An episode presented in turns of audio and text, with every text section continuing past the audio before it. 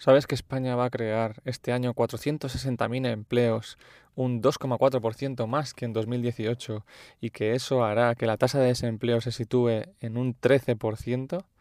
Soy Carlos Giner y en este podcast hablamos sobre economía, finanzas y ahorro para controlar mejor nuestra vida. Bienvenido. Asesor Podcast.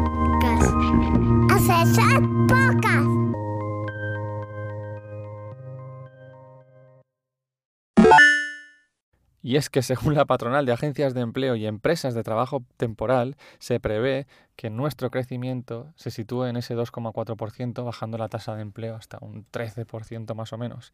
Esto es así debido a julio y agosto, meses muy fuertes para el mercado español, ya que tenemos un turismo muy, muy, muy grande y se van a necesitar esos casi 500.000 puestos de trabajo.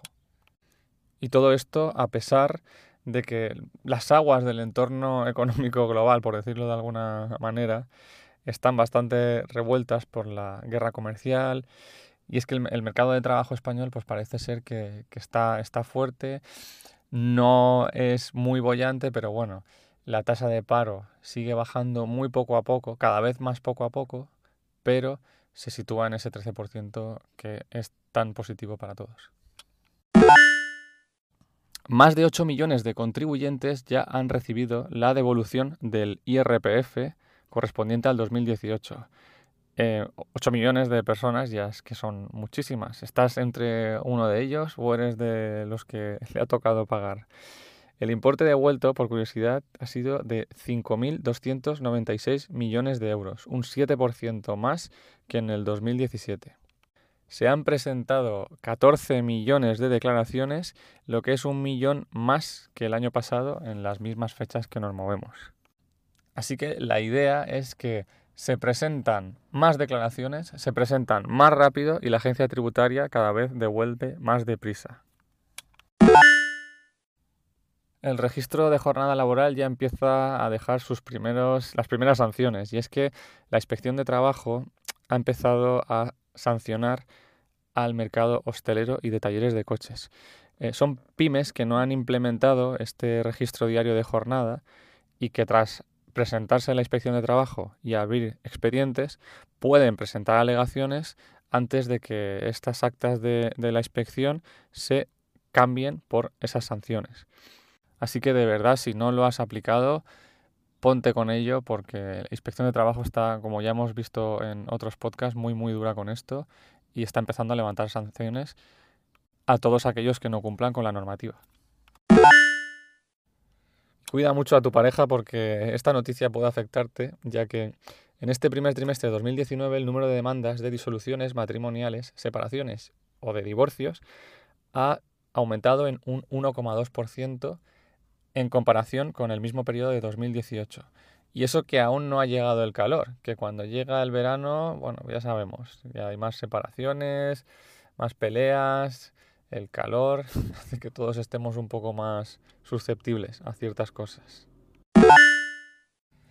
El Tribunal Supremo ha decidido que los partidillos deportivos que se celebran entre comerciales y clientes de la empresa que se están celebrando fuera de la jornada laboral, eso que quedas, oye, después hacemos un partido, invitas a algunos clientes, a algunos compañeros de trabajo, pues se tienen que considerar como tiempo de trabajo, aunque vayas voluntariamente. Y además, si tenemos en cuenta esto que se considera como trabajo, la empresa está obligada a ajustar la jornada laboral para que hayan 12 horas de descanso después de haber eh, finalizado este partido, partido o, o room o aquella actividad que estéis realizando especialmente con los eh, con clientes. Es preciso que estas actividades que se hacen para estrechar lazos comerciales sean actividades programadas y que el empresario tenga conocimiento de ellas y ajuste, como decíamos, la jornada laboral, los horarios, todo para cumplir con la normativa que tenemos acabamos por hoy con esta noticia y es que eh, la temporalidad, el trabajo temporal que tenemos en nuestro mercado alcanza el 91% de los trabajadores asalariados.